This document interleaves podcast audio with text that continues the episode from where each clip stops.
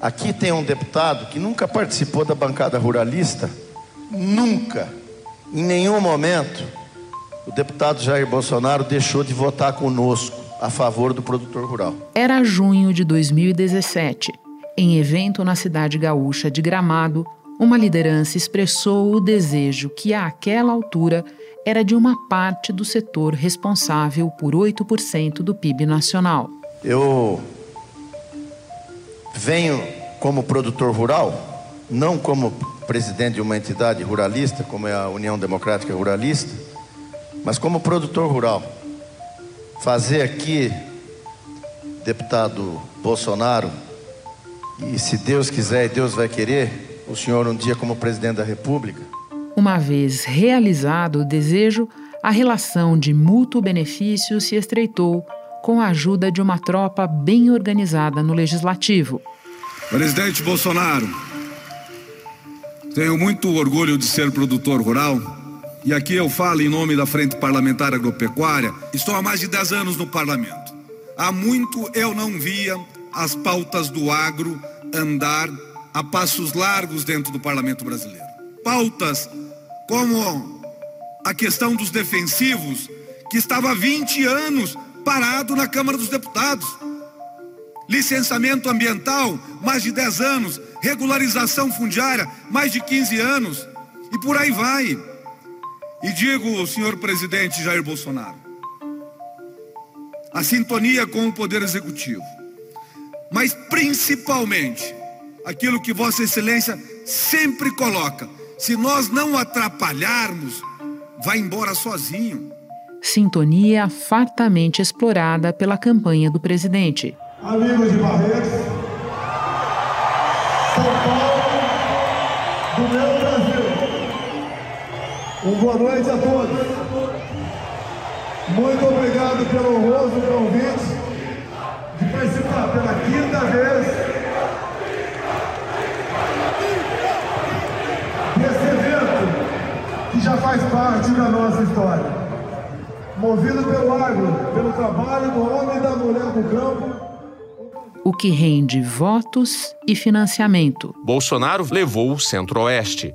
No Sudeste, Espírito Santo, Rio de Janeiro e São Paulo além de todo o sul do país. Bolsonaro recebeu a visita e o apoio de cantores sertanejos, como Chitãozinho e Zezé de Camargo. Dos 15 maiores doadores da campanha do presidente Jair Bolsonaro, 13 são empresários ligados ao, ao, ao agronegócio. Metade deles são pecuaristas e praticamente o restante são é, exportadores, produtores e exportadores de grãos e cereais. Seis são do estado de Mato Grosso, três do Mato Grosso do Sul, um de São Paulo, um do Rio Grande do Sul, um do Paraná e um do estado da Bahia. Com recursos de sobra, numa quadra da história em que fatores externos contribuíram para uma prosperidade inexistente no conjunto da economia. Na contramão da indústria, a agropecuária deve ter um ano de recordes em 2020. Uma pesquisa feita pela CNA, que é a Confederação da Agricultura e Pecuária,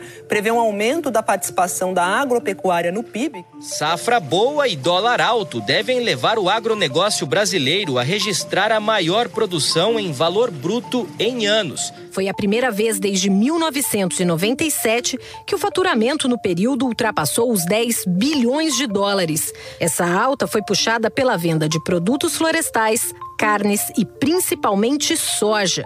Para o adversário, uma barreira difícil de romper. Eu tenho muita tranquilidade de que qualquer oposição que o agro tenha ao PT e a mim não é por conta de maltratamento que eles tiveram quando fui governo ou quando a Dilma foi presidenta. Aliás, vocês poderiam fazer comparação para ver o que aconteceu com o financiamento da agricultura nos 13 anos do PT e agora. Vocês vão perceber que no nosso governo o agro teve muito mais financiamento. Então o problema do agro conosco não é problema de dinheiro. Pode ser um problema ideológico, tá? pode ser um problema de concepção. Da redação do G1, eu sou Renata Loprete e o assunto hoje é agro-bolsonarismo para entender as origens do fenômeno, as divisões internas do setor e suas perspectivas para o pós-eleição, eu vou conversar com o antropólogo Caio Pompeia, autor do livro Formação Política do Agronegócio e pesquisador visitante na Universidade de Oxford. Na sequência, falo com a jornalista Marcília Gombata, do Valor Econômico. Quinta-feira, 20 de outubro. Caio, considerando os diferentes subsetores que compõem o agro, o que os resultados do primeiro turno eleitoral nos dizem sobre o grau de adesão do setor ao bolsonarismo hoje? Renata, os resultados do primeiro turno demonstram um apoio bastante forte desse, eh, desse segmento da economia para o governo Bolsonaro. Isso é evidente. É claro que mais para frente vai ser importante olhar com um pouco mais de calma esses resultados, por exemplo, no Centro-Oeste, em alguns estados do Norte, que foram bastante expressivos a favor de Bolsonaro, porque há outras mediações nessas regiões para além do chamado agro, né? Mas, de todo modo, resumindo, houve sim um expressivo apoio traduzido em votos para Bolsonaro, né?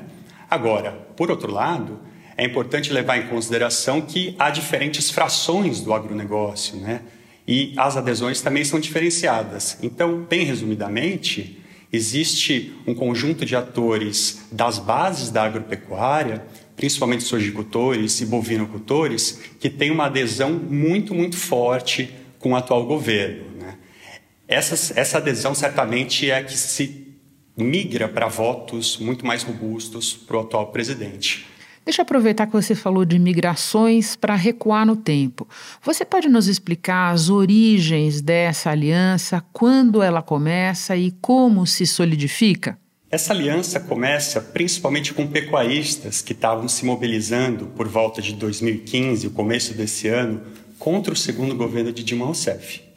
É, eles começam a se mobilizar, então, em certas regiões do estado de São Paulo, também do centro-oeste e do sul do país, e se encontram durante o processo que levou às eleições de 2018 com atores da sojicultura, que também estavam aos poucos aderindo a posições mais conservadoras é, é, nessa área. E essas duas correntes principais, então, da bovinocultura e da sojicultura, se encontram com então candidato é, deputado Jair Bolsonaro por volta de 2016, 2017. E quando Bolsonaro vence as eleições, elas são trazidas com uma representação, inclusive formal, para dentro do governo. O governo foi muito habilidoso, mobilizou pautas de costumes, agendas antiambientais e anti-indígenas, também ideias como o alastramento do uso de armas em áreas rurais e conseguiu aos poucos cativar de maneira muito forte, consolidar, portanto, uma aliança com esses segmentos de modo que quando Bolsonaro se tornou de fato presidente a partir de 2019, ele começou a mobilizar essas bases, inclusive para além de pautas ligadas ao agronegócio, como em manifestações antidemocráticas e também de confronto ao Supremo Tribunal Federal. Mas isso não explica tudo, porque essas são as bases da agropecuária. Há as cúpulas também, como por exemplo a CNA, Confederação da Agricultura e Pecuária do Brasil. Essas, no governo de Bolsonaro, aderiram muito claramente ao apoiar a política antiambiental do governo, a apoiar Ricardo Salles, por exemplo. Quando Salles assumiu ministro do Meio Ambiente, que era tido sempre como o ministro do Ministério do Meio Ambiente, como inimigo nosso. O homem do campo não tem que temer chegar lá alguém do Ministério do Meio Ambiente. Mas temia no passado. As multas diminuíram radicalmente sua quantidade. Trabalho prosseguido pelo ministro Juca. Mas, ao mesmo tempo, tinham um cuidado para serem bem pragmáticas e não aderir incondicionalmente às pautas antidemocráticas do Planalto. Isso muda a partir do começo de 2022. A CNA passa por uma pressão crescente das suas bases para mudar essa posição um pouco mais cuidadosa em relação a essas agendas fora do agronegócio de Bolsonaro. Há uma mobilização, inclusive, para desestabilizar a presidência da CNA e depois desse processo, a, o presidente da CNA muda a sua orientação. Ele fornece o púlpito para Bolsonaro vir e fazer uma, um movimento de campanha no encontro da agropecuária patronal que a CNA sediou. E agora tenho a honra de convidar ao palco o presidente da República, Jair Bolsonaro, acompanhado do presidente da CNA, João Martins da Silva Júnior, do ministro da Agricultura, Pecuária e Abastecimento, Marcos Montes, e do general de Exército, Walter Braga Neto.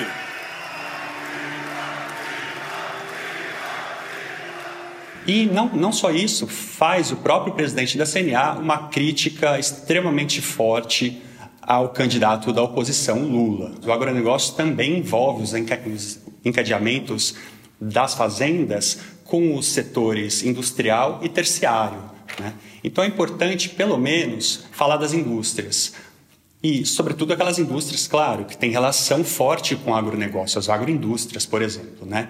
Elas têm tido uma posição muito mais cuidadosa. Nos bastidores, elas conversam com as duas principais candidaturas, mas é inegável que a maior parte delas tem prestado apoio para Bolsonaro. Sim, eu até vou falar um pouco mais disso quando a gente chegar mais perto da eleição mas antes, é, eu vou para o campo oposto. O ex-presidente Lula costuma dizer, às vezes até em tom de brincadeira, que não sabe por que o agro o odeia. De fato, o segmento cresceu e muito, você sabe, na era petista, sobretudo nos anos de mais bonança dele e na passagem para o primeiro governo Dilma. Por que então o setor se tornou tão refratário? Ou era uma proximidade de ocasião, nunca houve uma identidade ideológica? Como é que você explica isso? Não há dúvidas com relação ao quanto o agronegócio se beneficiou durante as gestões petistas. Isso é inquestionável. Rapaz, que fria esse presidente, né? Se o presidente fosse bom, ele teria dado uma verba que nem o PT deu aí para fazer armazém 13 anos para pagar, com 3 anos de carência. Esse milho não estaria na rua. Esse presidente é muito ruim de serviço. Esse armazém que está aí do lado aí, isso aí é dinheiro do PT que deu para fazer. Jurim de 2,5%, com 3 anos de carência e 13 anos para pagar. Agora, existe um, uma comunhão de fatores, eu diria. Em parte, eles são político-econômicos, em parte, eles são ideológicos. Então, em relação aos primeiros, eu diria que, ao mesmo tempo em que os governos petistas organizaram apoio creditício é, nas relações exteriores, em várias agendas estratégicas, como na pesquisa também, para esses segmentos do agronegócio, havia também na esplanada a mobilização de setores, por exemplo, nas pastas do trabalho, desenvolvimento social, desenvolvimento agrário e meio ambiente, para não esquecer que isso é fundamental também de, em torno de temas é, como, por exemplo, fiscalização ambiental, fiscalização de relações trabalhistas nas fazendas é, e outras questões como, por exemplo, as disputas em relação aos recursos, se iam mais para aqueles agentes médios e grandes do agronegócio ou para aqueles menores, que são comumente chamados de agricultura familiar. E esse conjunto de elementos acabou gerando bastante insatisfação. Alguém tem saudade de Zequinha Marinho aí? Zequinha Sarney? Saudade de Carlos Mink? Saudade de Marina Silva? Esse pessoal quer voltar. Em relação à segunda dimensão, aquela mais ideológica, existe, é claro, entre esses atores, em diferentes graus, conservadorismo ou bastante conservadorismo. Então, uma agenda antipetista e uma agenda anti-esquerda também compõem uma linha de, de importância para compreender essas diferenciações e essas disputas que acontecem agora.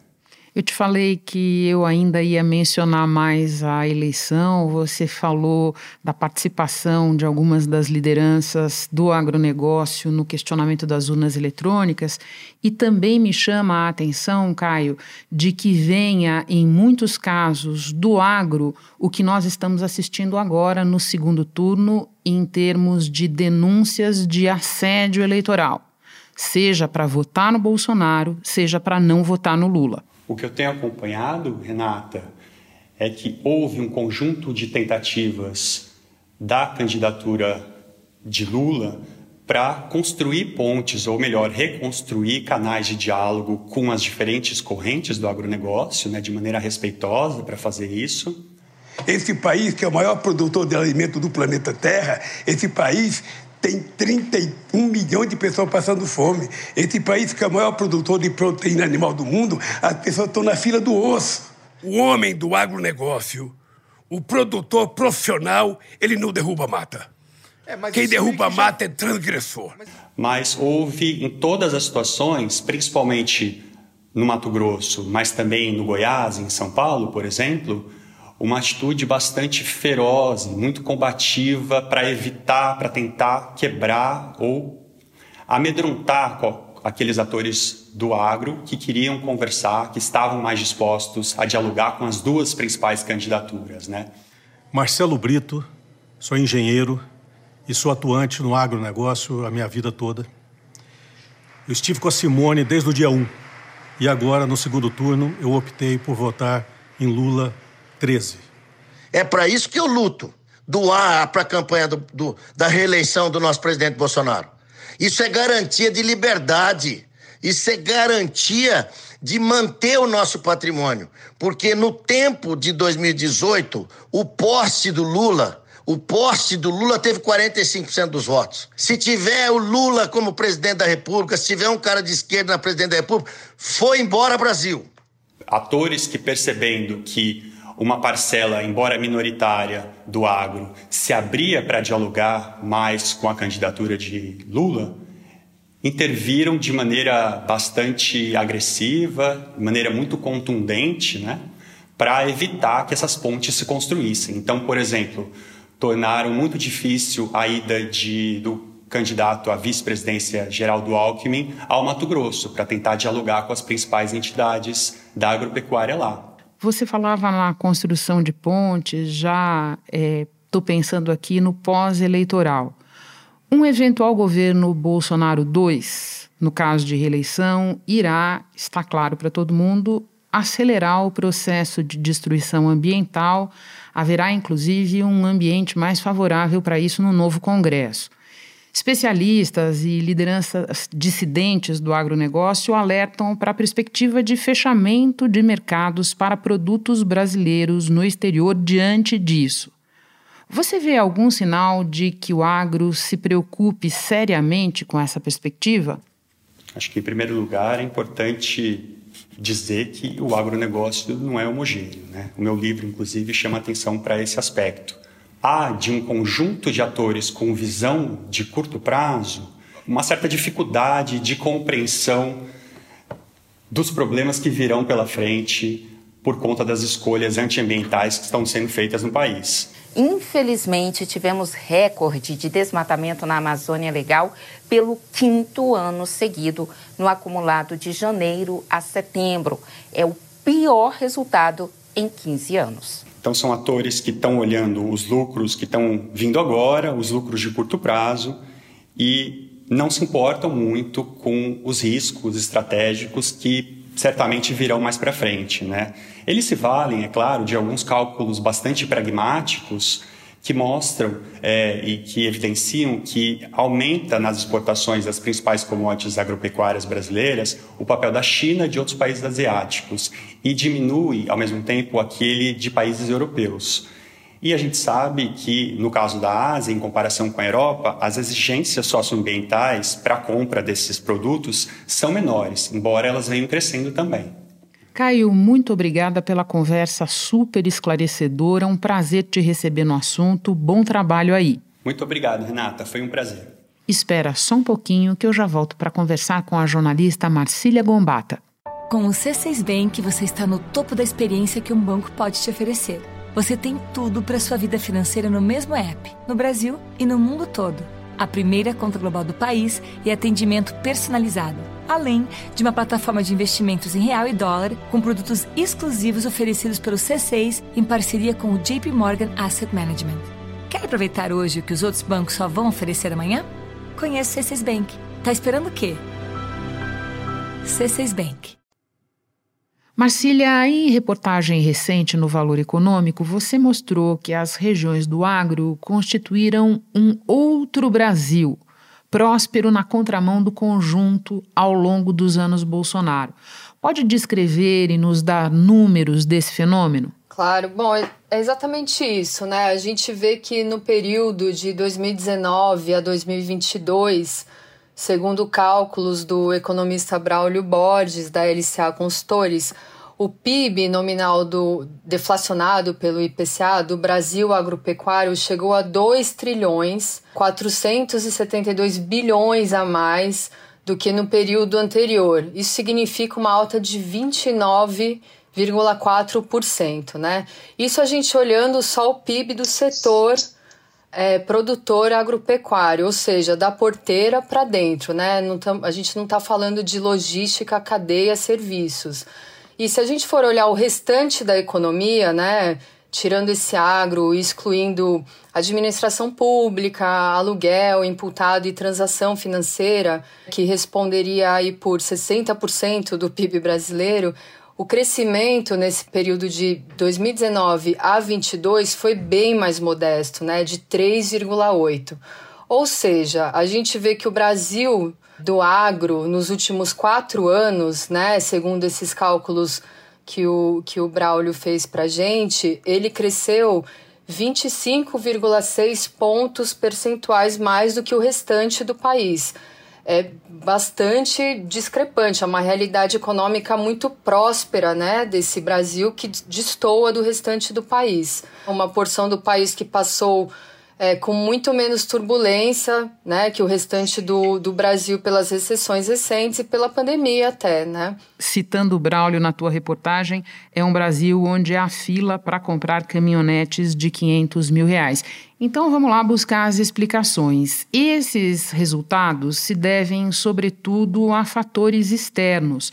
Você pode nos esclarecer quais são eles? Apesar desse, do, do, do eleitorado né, desse Brasil agro ter votado majoritariamente no presidente Bolsonaro no primeiro turno, de acordo com o resultado ali do, das urnas, no, quando a gente olha o mapa eleitoral, conversando com, com outros economistas, como o próprio Sérgio Vale, que é da MB Associados, há componentes históricos e conjunturais que explicam né, essa bonança aí desse Brasil agro, desse país próspero, né? A primeira razão por trás disso é preço, preço no mercado internacional. É, tivemos preços muito favoráveis é, às nossas commodities, as commodities que o Brasil exporta, especialmente nesse último ano. Então, eu acho importante a gente ter, levar em conta que não foi uma questão de volume, de maior produção, né? A produção agropecuária brasileira e as exportações foram beneficiadas por preço. Um outro ponto importante é o câmbio. O nosso real desvalorizado frente ao dólar é muito positivo para o setor que exporta. As vendas internacionais de carne suína e de frango bateram recordes em 2021. O Brasil embarcou 4 milhões e 600 mil toneladas de carne de frango, um crescimento de 9% e o maior volume em um ano. Já nos suínos, as exportações superaram 1 milhão e 100 mil toneladas pela primeira vez na história, um crescimento de 16% em relação a 2020. O Brasil mandou menos carne bovina para o exterior no ano passado. Foram cerca de 1 milhão e 900 mil toneladas, queda de 7%. Mas com a forte valorização da arroba, o faturamento cresceu 9% no ano e superou os 9 bilhões de dólares. É, e há também uma questão histórica. O agronegócio é, acabou se integrando mais com o resto do mundo do que outros setores, como a indústria brasileira, a indústria de transformação, manufatureira especialmente. Isso acabou beneficiando o setor e o país, consequentemente. Marcília, muito obrigada por nos ajudar a colocar os resultados eleitorais num contexto tão importante. Um prazer te receber. Bom trabalho. Obrigada, Renata. Obrigada pelo convite. Obrigada aos ouvintes. Este episódio incluiu áudios da Band, Poder 360, Folha de São Paulo, Podcast Flow e do canal no YouTube da CNA. Este foi o assunto podcast diário disponível no G1, no Globoplay, ou na sua plataforma de áudio preferida. Vale a pena seguir o podcast na Amazon ou no Spotify, assinar no Apple Podcasts, se inscrever no Google Podcasts ou no Castbox e favoritar na Deezer. Assim você recebe uma notificação sempre que tiver novo episódio. Eu sou Renata Loprete e fico por aqui. Até o próximo assunto.